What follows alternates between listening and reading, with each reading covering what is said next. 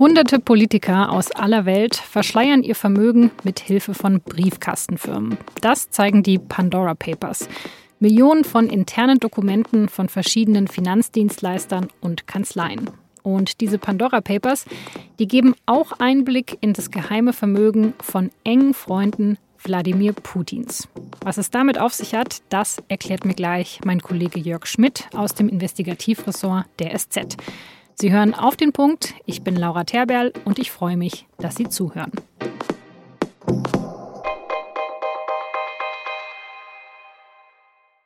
Bei den Pandora Papers handelt es sich um interne Informationen von 14 verschiedenen Finanzdienstleistern oder Kanzleien. Das sind also Unternehmen, die ihren Kundinnen und Kunden dabei helfen, Briefkastenfirmen, Trusts oder Stiftungen in Steueroasen zu gründen oder zu verwalten.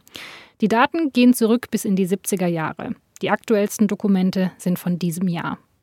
Die Daten wurden dem ICIJ zugespielt, dem International Consortium of Investigative Journalists. Das ICAJ hat die Daten durchsuchbar gemacht und allen an der Recherche beteiligten Medien dann zur Verfügung gestellt.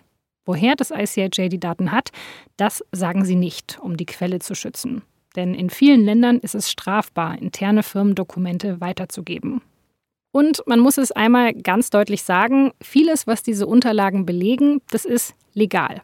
Nehmen wir zum Beispiel mal Briefkastenfirmen.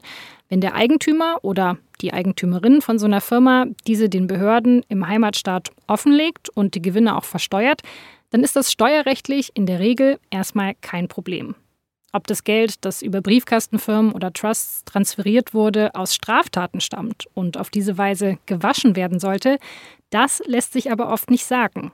Und was die Pandora Papers auf jeden Fall zeigen, ist, dass auch viele Politiker, die öffentlich mehr Maßnahmen gegen Steueroasen, Geldwäsche und Finanzkriminalität fordern, selbst Geld in Briefkastenfirmen und Trusts angelegt haben. In den Daten finden sich aber auch Namen, die erstmal keinem etwas sagen. Zum Beispiel Svetlana Krivonovic. Sie taucht als Begünstigte einer Briefkastenfirma auf, die 2003 für mehrere Millionen ein Apartment in Monte Carlo gekauft haben soll. Dabei soll sie in den 90er Jahren noch eine einfache Studentin gewesen sein. Das sagt zumindest die russische Investigativplattform Projekt, die im vergangenen Jahr einen großen Report zu ihr veröffentlicht hat. Und in diesem Report wird vermutet, dass Svetlana eigentlich die Mutter der unehelichen Tochter von Wladimir Putin ist. Und diese Tochter, die wurde SZ-Recherchen zufolge 2003 geboren. Und, Zufall oder nicht, ein Monat nach der Geburt wurde die Briefkastenfirma gegründet, die das teure Apartment in Monte Carlo hält. Also alles ziemlich kompliziert. Wie das zusammenhängt und welche Spuren sich in den Daten finden, das erklärt mir jetzt mein Kollege Jörg Schmidt aus dem Investigativteam, der auch vor Ort in Monaco recherchiert hat. Jörg, wir gehen davon aus, wir haben hier eine Person, die offenbar zum engsten Kreis von Putin gehört, offenbar seine, seine Ex-Geliebte und die wohl sehr viel Geld hat. Und da fragt man sich jetzt natürlich, okay, woher hat sie das ganze Geld? Genau, zumal das, äh, dieses Apartment ja nicht das einzige ist. Also man muss auch wissen, dieses Apartment ist wunderschön gelegen, direkt über dem Hafen von Monaco, Blick auf den Monaco Yacht Club, über die ganzen Yachten, die dort liegen, Blick auf der anderen Seite zum Fürstenpalast, Blick aufs offene Meer. Das ist schon irgendwie sozusagen 1A-Lage. Daneben besitzt sie Immobilien in St. Petersburg, in Moskau. Sie ist an einem Skiresort beteiligt und, das ist äh, besonders interessant, sie hält drei Prozent an der Bank Rosnia. Die Bank Rosnia ist sowas, da sagen Experten, eigentlich Putins Bank. Da sind alle äh, wichtigen Putin-Freunde irgendwo versammelt, haben dort ihr Geld oder beziehungsweise Anteile. Und wie gesagt, wie eine, eine äh, junge Frau, die Ende der 90er Jahre, als sie offensichtlich Putin getroffen hat, noch eine Studentin war und ganz wenig Geld hatte, wie die innerhalb von ein paar Jahren so reich werden konnte, das kann eigentlich kein Zufall sein. So und es stellt sich natürlich die Frage und die haben wir natürlich auch adressiert: Kommt dieses Geld, mit dem äh, sie auch dieses Apartment vier Wochen nach der Geburt ihrer Tochter äh, gekauft hat, kommt es von Putin oder nicht? Diese Frage können wir nicht beantworten, aber ich denke mal, es spricht natürlich einiges dafür. Ja, vor allem ist es ja nicht das erste Mal, dass wir eine Person haben, die eben ja aus dem engen Umfeld von Putin ist und die ja sehr unerklärlich zu sehr großem Reichtum gekommen ist. Ja, und das ist das Interessante. Wir haben bei dieser, mm, bei diesem Offshore-Provider in Monaco, einer Firma namens Moores Rowlands, eine Anwaltskanzlei, die halt solche Briefkastenfirmen zur Verfügung stellt, sind wir auf, noch auf zwei weitere sehr enge Vertraute von Putin gestoßen. Das ist zum einen Granadini Timchenko, ist ein Oligarch, der findet sich in den Daten und dann findet sich ein alter Jugendfreund in den Daten, der heißt Peter Kolbin. Kolbin ist inzwischen verstorben. Kolbin war ein Jugendfreund von Putin seit den 50er Jahren schon. Und Kolbin ist eigentlich Metzger, der ist gelernter Metzger, der hat in einem Feinkostladen als Metzger gearbeitet und als er gestorben ist, war er ungefähr eine halbe Milliarde äh, Dollar wert oder hat ein Vermögen in dieser Größenordnung. Und die tauchen auch beide mit Firmen, mit Offshore-Firmen in in diesem Datenleak auf und beide bei dieser monagesischen Anwaltskanzlei. Also wir sehen drei Leute aus dem unmittelbaren Umfeld von Putin, drei Leute, die zumindest in der Zeit, in der Putin Präsident geworden ist, alle sehr, sehr reich und mächtig geworden sind. Aber Putin selber findet man nicht. Putin selber sieht man nicht. Das äh, ist auch nicht wenig verwunderlich. Also wir haben mit Experten gesprochen, unter anderem mit der rechten Hand äh, des Kreml-Kritikers Nawalny, der ja inhaftiert ist.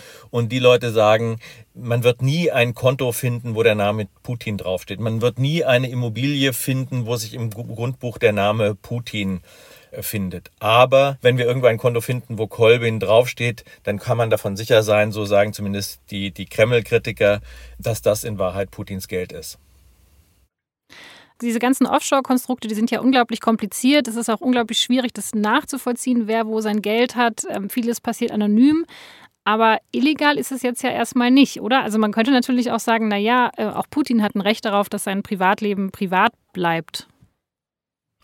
Ja, also äh, illegal sind solche Konstruktionen nicht. Da äh, sind nach wie vor die Gesetze zu lax, äh, vor allen Dingen auch in, in Monaco. Diese Offshore-Konstruktionen führen ja dann meistens über irgendwelche Briefkastenfirmen, die dann äh, auf den British Virgin Islands oder auf den Caymans sind oder so. Und natürlich die Möglichkeit zu haben, solche Konstruktionen aufzusetzen, ist, ist grundsätzlich nicht illegal.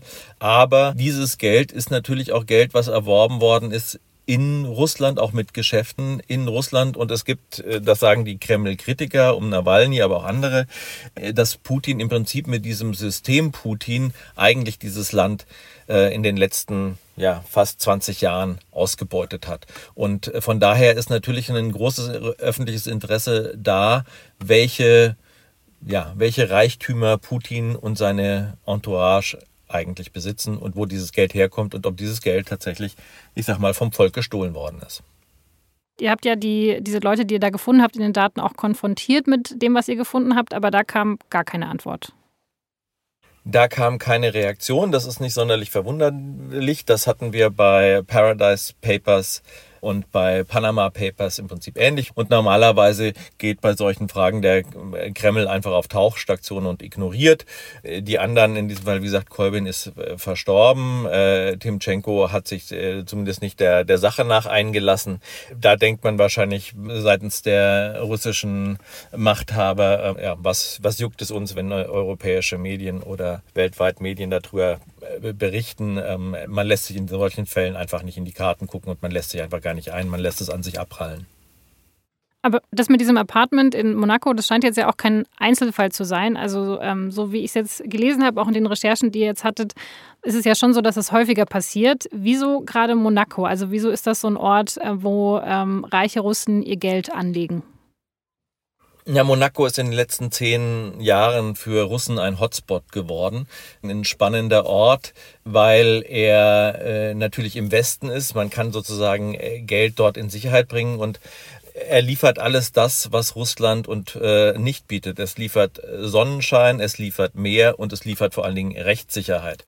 Das heißt, es ist so ein bisschen, also Rechtssicherheit, also falls doch mal irgendwie alles zusammenbricht, dann hat man eben immer noch zumindest diese Wohnung in Monaco. Genau, ich glaube, so muss man es sehen. Als Putin im Jahr 2000 Präsident geworden ist, war nicht klar, ob er tatsächlich eine zweite Amtszeit machen würde. Das heißt, das war im Prinzip die erste Zeitspanne, in der man richtig verdienen konnte. Und Putin hat ja ein System wo er Freunde gut und viel Geld verdienen lässt, wenn sie denn eines sind, nämlich loyal. Und diese Leute sind alle extrem loyal zu ihm. Und die konnten halt in dieser Zeit sehr reich werden. Und da man sich nicht sicher sein konnte, was danach passiert, ob Putin weiter äh, Präsident bleibt, ob es eine ganz andere Regierung gibt, war das Interesse natürlich groß, das frisch erworbene Vermögen dorthin zu bringen, wo man es auch für eine Zeit nach Putin bunkern lassen kann.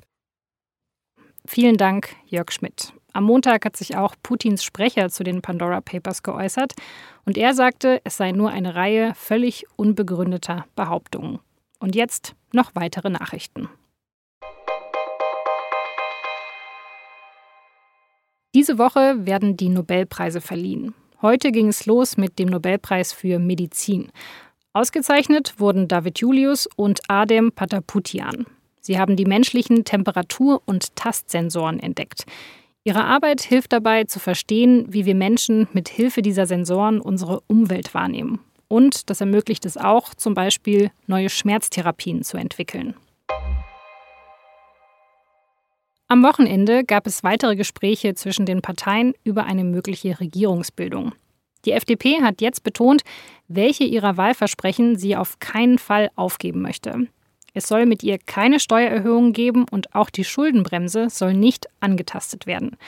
Im Laufe dieser Woche sind weitere Treffen zwischen den Parteien geplant. Die SPD will möglichst schnell ein erstes Dreiergespräch mit den Grünen und der FDP führen.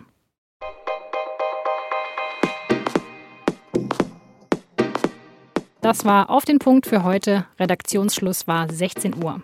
Alle Texte und Recherchen zu den Pandora Papers finden Sie übrigens auch auf sz.de-Pandora Papers oder heute und in den nächsten Tagen auf sz.de oder in Ihrer gedruckten Zeitung. Vielen Dank fürs Zuhören und bis zum nächsten Mal.